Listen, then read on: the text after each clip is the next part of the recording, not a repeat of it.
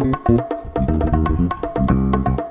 Oi, gente, feliz ano novo. Nada melhor do que começar o ano de 2024 com uma obra cujo autor não tem erro. A obra sobre a qual eu vou falar hoje é um clássico dos clássicos da literatura brasileira. É uma obra que tá na lista de leituras obrigatórias da FUVEST, do vestibular da FUVEST 2025, Quincas Borba do Machado de Assis. Só que primeiro, eu quero pedir para você que ainda não se inscreveu, inscreva-se no canal, ative o sininho para receber as, os novos vídeos, as notificações de novidades que a gente postar aqui já dê o like nesse vídeo também e compartilhe com pessoas que se interessam por Machado de Assis ou que se interessem por vestibulares brasileiros. A edição sobre a qual eu vou falar está neste volume número 2 da, dos contos e dos romances reunidos do Machado de Assis, organizados pela Nova Fronteira. Aqui nesse volume a gente tem os três romances da fase realista do Machado de Assis, na sequência, nessa ordem cronológica: Memórias Póstumas de Brás Cubas, Quincas Borba e Dom Casmurro. É uma edição que não tem notas de rodapé, que não tem comentários, né, prefácio, pós-fácil, mas é uma edição que remete ao texto original que já está em domínio público, não tem erro, você não tem dificuldade de achar Machado de Assis. Caso você ainda não tenha lido, precisa ler, não dá tempo de comprar ou de esperar chegar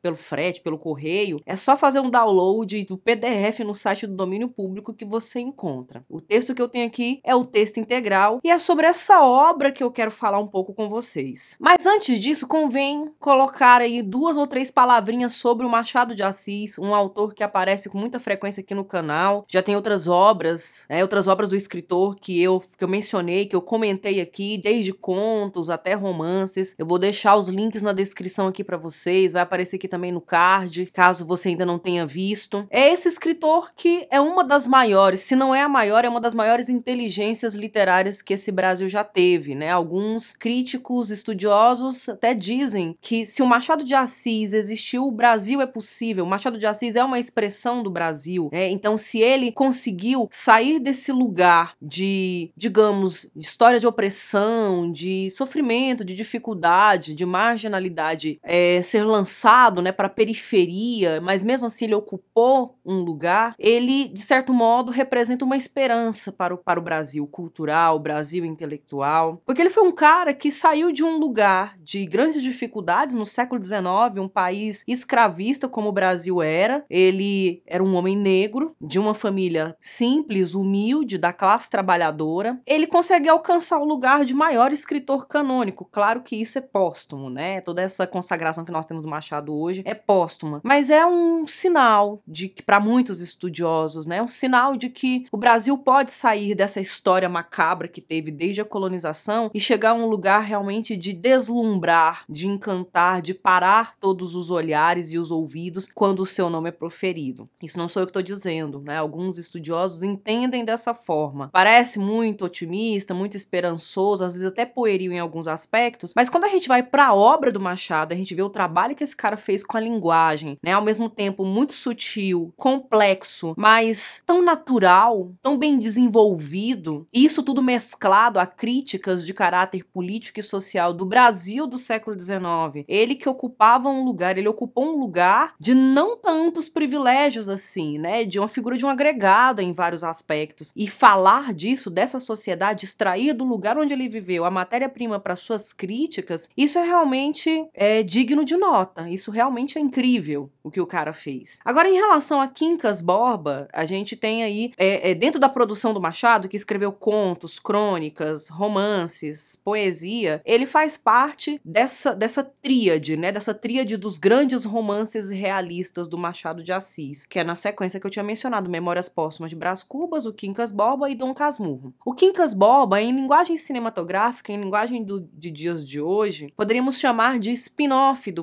do Memórias Póstumas, porque tem uma relação aí de diálogo. O Quincas Borba é o personagem que dá nome a essa obra, o filósofo, e ele apareceu antes em Memórias Póstumas, um romance que foi publicado anteriormente. Ele aparece ali em Memórias Póstumas, ele rouba o relógio do Brás Cubas, depois restitui o Brás Cubas desse relógio, ele enriquece, né? Ele é um herdeiro, ele herda uma riqueza e a partir daí consegue desdobrar seus pensamentos, suas ideias, porque afinal de contas ele era filósofo. E aí a história continua em Quincas Boba, mas centrada mais nele. Embora nem tanto na figura dele, na persona dele de fato, mas mais nas ideias dele, porque ele já morre nos primeiros capítulos, tá? E eu não tô dando spoiler não, porque é uma obra de tem, que tem quase dois séculos de existência, é, mas nem por isso, né? Mas pelo fato de que isso tá bem no início da obra, porque a história gira de fato em torno da figura de Rubião. O Rubião, que é um amigo de Quincas Borba e que depois da morte do Quincas, ele se torna o herdeiro universal e ele vai viver a riqueza desse dinheiro que o Quincas Borba deixou para ele. Então, o que vale considerar aqui antes de mais nada, né? Antes da gente prosseguir, é que você não precisa ter lido Memórias Póstumas de Brás Cubas para entender o que acontece em Quincas Borba. As obras têm relações, mas elas são independentes, não é uma sequência uma da outra, embora a gente entenda essas três obras como uma trilogia do realismo, né? Essa tríade marcante de um realismo maduro da obra do Machado de Assis. E aqui eu vou falar algumas coisas do enredo, mas eu também quero colocar é, algumas conclusões que eu tenho, porque elas ficam em aberto, as pessoas às vezes debatem se é ou não é, se procede ou não procede. Eu vou colocar aqui algum, alguns pontos que são da minha análise, da minha leitura dessa obra que ficaram para mim. Mas antes disso, acho que vale a pena falar um pouco da história em si. O Quincas Borba aqui no romance, no início desse romance, ele já é mais velho, ele é um velhinho, rico, que mora no Rio de Janeiro, mas ele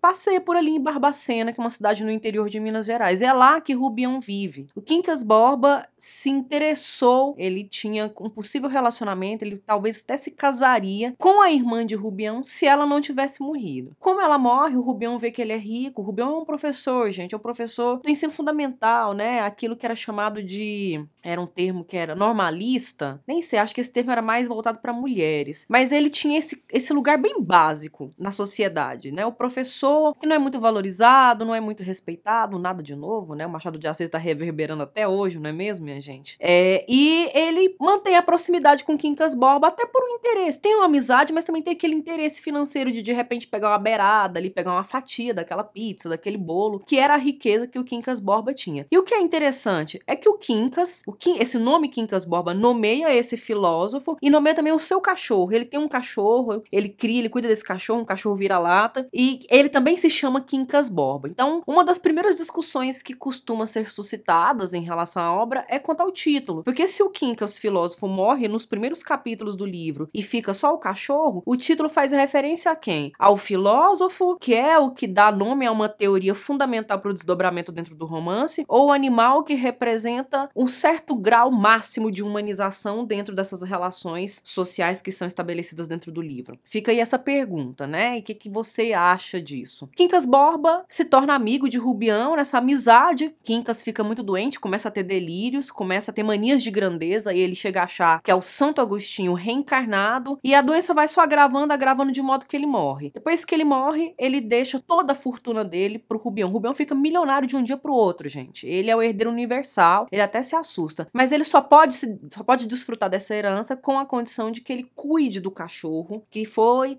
a incumbência dele, né? Foi incumbida a ele cuidar deste animal. E aí começa essa relação de amizade entre homem e cachorro, desfrutando das riquezas. Ele resolve sair de Barbacena, vai para o Rio de Janeiro. Nesse trânsito de Barbacena para o Rio de Janeiro, ele conhece um casal no trem, que é o casal Palha, Cristiano Palha e Sofia Palha, que já percebem que ele é um novo rico, que ele é meio ingênuo, que ele é meio bobo, e já crescem um olho ali que nem urubus em cima da riqueza dele. E é isso que acontece. Quando ele vai viver no Rio de Janeiro, ele é um esbanjador. Ele é um esbanjador, ele é rico, ele se acha importante, as pessoas se aproximam dele só por interesses materiais, interesse financeiro, ninguém gosta dele de fato, de verdade. É, ele se apaixona por essa Sofia, e aí fica aí uma sugestão de um possível triângulo amoroso, embora nunca aconteça de fato. Algo que é muito recorrente nos romances do Machado de Assis, né? O Machado de Assis costumava ter uns temas recorrentes, uns temas preferidos nas obras dele. A questão da denúncia do, da, da, da, das relações sociais, dos interesses, da exploração, do, da figura do agregado, do, das manias de grandezas, de um sujeito muito em si mesmado, encerrado muito em si mesmo, a ideia de triângulos amorosos, de adultério, tudo isso são temas muito recorrentes não só nos romances, mas nos contos do Machado de Assis também. E aqui nós temos isso, essa sugestão. E duas coisas que são muito marcantes na obra é que quando o Rubião começa a ficar muito encantado, se deixar seduzir pela figura da Sofia, ele fica obcecado em duas partes do corpo dela, que são duas partes que aparecem em outras obras e que inclusive são partes que são marcantes numa personagem como a Capitu, por exemplo, de Dom Casmurro. São os braços e os olhos. Ele fica, ele se sente mesmo, né, envolvido pela beleza daqueles braços quando estão à mostra e pela beleza daqueles olhos que são muito envolventes e que são muito profundos. Pois muito bem, Sofia e Rubião não tem nada, mas ele fica alimentando esse amor e tal, essa paixão, fica ali cortejando, rodeando, beirando a dama e a dama dando as evasivas dela. Mas é muito interessante porque tem um momento que ela fica tão incomodada que ela vai levar isso pro Cristiano Palio, o marido dela, e ele fala pra ela não dar muita moral para ele, mas também não dispensá-lo, não enxotá-lo, porque afinal de contas uma possível proximidade o poderia favorecer o casal financeiramente. Então não era interessante para ele enxotar o, o, o Rubião, porque ele perderia a possibilidade de pegar um bocado daquela grana. Então, olha só que tipo de relações que a gente tem aqui, né? Um, são marcas muito profundas do realismo e do realismo machadiano mesmo. Muita ironia, obra carregada de ironia, o tempo todo crítico, debochado, mas mescla também nessa ironia, com essa ironia, mescla também muitos certos traços de uma comicidade. Em certas cenas a gente ri, é muito risível, mas também com trágico, porque tem cenas que são muito deploráveis, certos incidentes. O desfecho, então, é deplorável, né, gente? É uma miséria. Então, aqui eu diria até que desses três romances, desses três romances maduros, realistas do Machado, eu diria que em Quincas Borba nós temos um grau mais acentuado, talvez, de pessimismo ou talvez de crueldade. Até porque lá em Memórias Póstumas e em Dom Casmurro nós temos narradores personagens. Então, em Brás Cubas é o próprio Brás Cubas que narra depois de morto, em Dom Casmurro é o próprio Dom Casmurro narrando, já velho, e eles vão puxar muito brasa para a própria sardinha, então é muito natural que a gente veja, às vezes, certas marcas de radicalidade no discurso deles em relação à defesa de si próprios. Agora, aqui em Quincas Boba, nós temos um narrador observador, é um narrador que não se envolve, não participa das cenas. Em alguns momentos ele parece muito onisciente, em outros ele deixa pontas soltas, né, reticências para a gente fazer as nossas próprias elucubrações. Então, esse, esse certo tom de neutralidade da narração, e aí mostrando as coisas nu e cruas como elas são, como elas estão acontecendo nessas relações de interesse e de exploração, parece que tudo fica muito mais cruel, porque afinal de contas é alguém de fora olhando e retratando a vida como ela é. E a vida como ela é não é bonita, não é justa, pelo menos não do que a gente vê em Quincas Borba. E aí vai a história, né, de Rubião se apaixonar, mas Sofia não dá uma brechinha de espaço. Ele também começa a desenvolver manias de grandeza, né? Então, como o seu grande amigo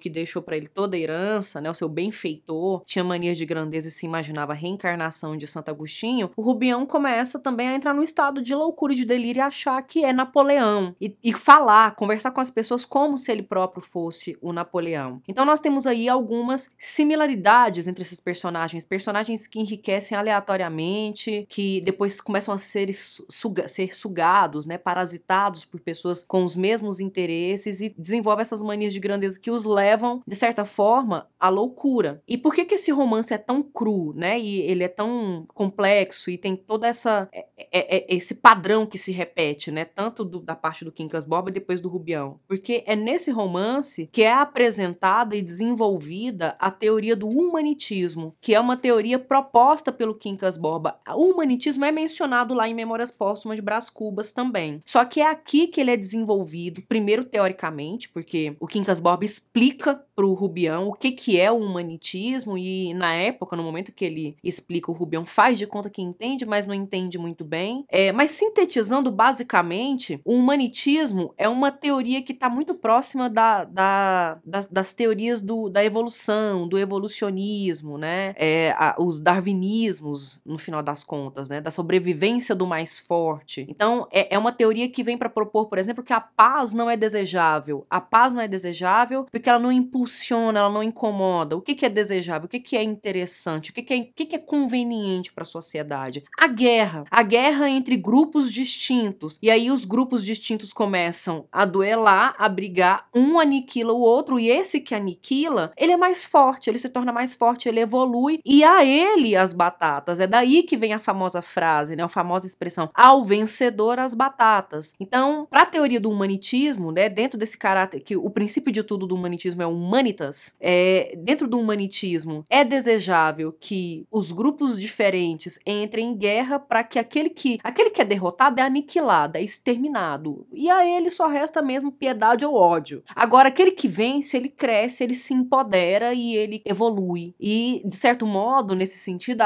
todo o desenvolvimento da humanidade, né, da civilização, estaria pautada no humanitismo. Né? De certo modo, o humanitismo está muito próximo de um darwinismo social. Né? A gente pegando, então, é, a teoria da seleção natural, né? de que os que sobrevivem são os mais fortes, os que se adequam, que se, os que se adaptam melhor. Pensando nessa teoria darwinista, ela transferida para é, da ciência natural transferida para a ciência humana, para a ciência social, entendida dentro da sociedade que aquele que sobrevive no meio social, numa sociedade capitalista, burguesa, como era o Brasil no século XIX, que estava se organizando, saindo de antigas práticas, adotando novas posturas também opressoras e exploratórias, aquele que sobrevive, aquele que se dá bem, é o vencedor. Então, para ele tá tudo bem, né? E para ele tá garantido, tá, estão garantidas as benesses da vida, os prazeres da vida em abundância. Ao vencedor as batatas, ele merece. Aí, daí a gente pode também até depois problematizar a questão da meritocracia, né? Essa falsa ideia de que existe uma justiça e de que os mais fortes se sobressaem porque são mais fortes e não porque foram dadas a eles mais oportunidades. Desse modo, o humanitismo, então, é uma teoria que, sintetizando, resumindo, né, simplificando numa frase, entende que a guerra é uma forma de seleção da espécie. Então, aqueles que são aniquilados, destruídos, mortos, exterminados pela guerra, são inferiores, são fracos, tinham que perder mesmo. Olha, tanto que isso é perturbador, gente. Isso é muito perturbador, né? Ele desenvolve, ele, o Machado de Assis, eu acho até que ele devia ter uma bola de cristal, parece muito oracular. Porque o que ele tá propondo ali não é ele que defende, gente. É muito importante a gente entender isso, tá? Não é o Machado de Assis que era o defensor do humanitismo. Ele foi vítima, em alguma medida, também do humanitismo. As origens dele mostram é, é, é, o problema, a violência que é essa, essa forma de interpretar o mundo, de interpretar a sociedade. É, ele, na verdade, está colocando ali o que era um consenso, o que era uma defesa das classes dominantes das elites, daqueles que tinham privilégios não queriam seus privilégios. Eles acreditavam nessa justiça, que era justo que eles pudessem desfrutar, enquanto outros estavam passando por misérias e mazelas. Então ele vem aí para colocar o dedo na ferida, para cutucar esse problema, né, para criticar, que é o que ele fez muito bem também em suas obras. Por que que então né, eu, eu digo, né, em, em tese, na minha leitura, que essa é a obra em que a gente tem um pessimismo e uma crueldade mais profunda, mais profundos. Porque essa visão de mundo, essa, essa filosofia, essa teoria do humanitismo, que é terrível, que é muito cruel, é pesada, ela dentro do enredo ela acontece, ela se desenvolve, porque basicamente é o que acontece com Quincas Borba, né? Ele é um ele se torna um herdeiro, ele fica rico ao vencedor as batatas, ele passa a desfrutar de uma vida plena, maravilhosa. Só que a condição humana também é muito frágil e vulnerável. Ele a qualquer momento poderia ser derrotado. E de certo modo é o que acontece com ele. Ele é derrotado pela loucura,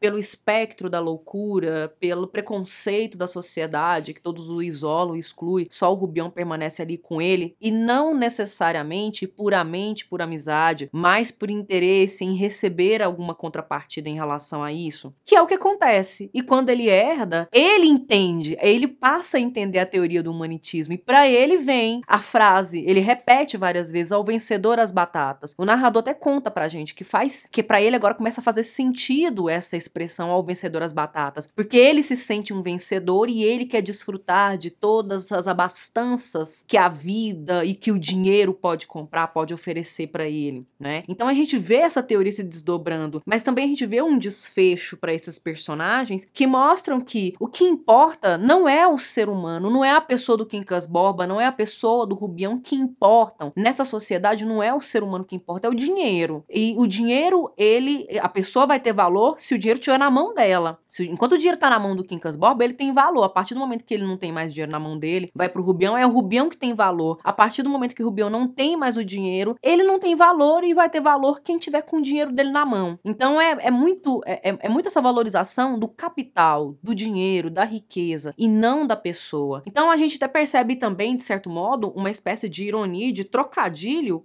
com a palavra humanismo. Humanitismo de um lado, humanismo do outro. Quando a gente pesquisa, vai buscar né, ir atrás do que significa humanismo, a gente vê que foi essa corrente, esse conceito filosófico que dominou o renascimento cultural, é, o, a era dos racionalismos a partir do século XVI, no século XVII e XVIII, né, de uma valorização do ser humano, o ser humano no centro das reflexões, das estruturas, um contraponto em relação a Deus como a figura central.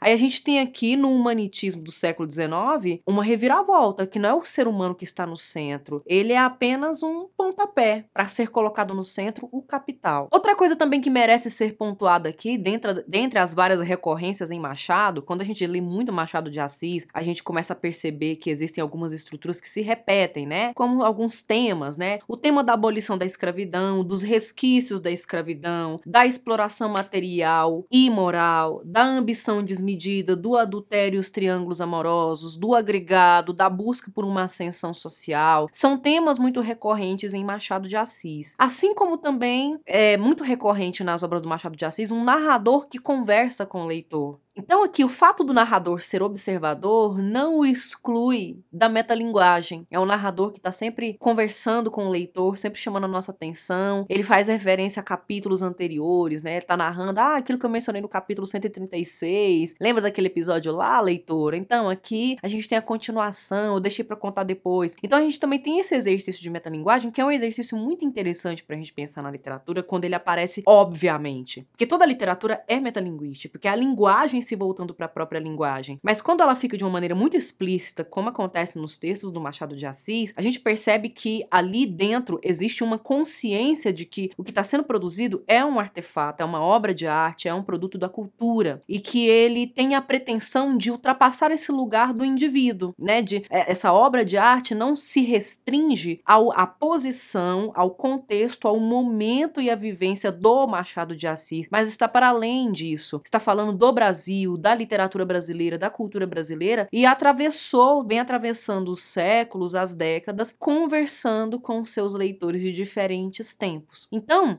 de uma maneira geral, é, a gente faz esse apanhado aqui, até pelo tempo que a plataforma oferece pra gente, mas aqui fica uma deixa para vocês. Em breve nós estaremos lançando um curso pela plataforma Hotmart, voltada para analisar com mais profundidade, dividida em módulos, as obras, as leituras obrigatórias dos vestibulares da FUVEST. Então vai acompanhando a gente, não só aqui no YouTube, mas nas redes sociais, nas outras redes sociais, eu vou deixar os links aqui também na descrição para vocês, para vocês irem acompanhando as atualizações e informações sobre esse curso. Bem, gente, eu espero que vocês tenham gostado do vídeo. Comentem aí, vão falando para mim, dê esse feedback, o que, que vocês acham, o que, que vocês acham do título, o que, que vocês acham do teor da obra, né? Qual é a impressão que vocês tiveram quando leram esse texto. Eu agradeço a atenção de vocês. Eu vou ficando por aqui. Até o próximo vídeo.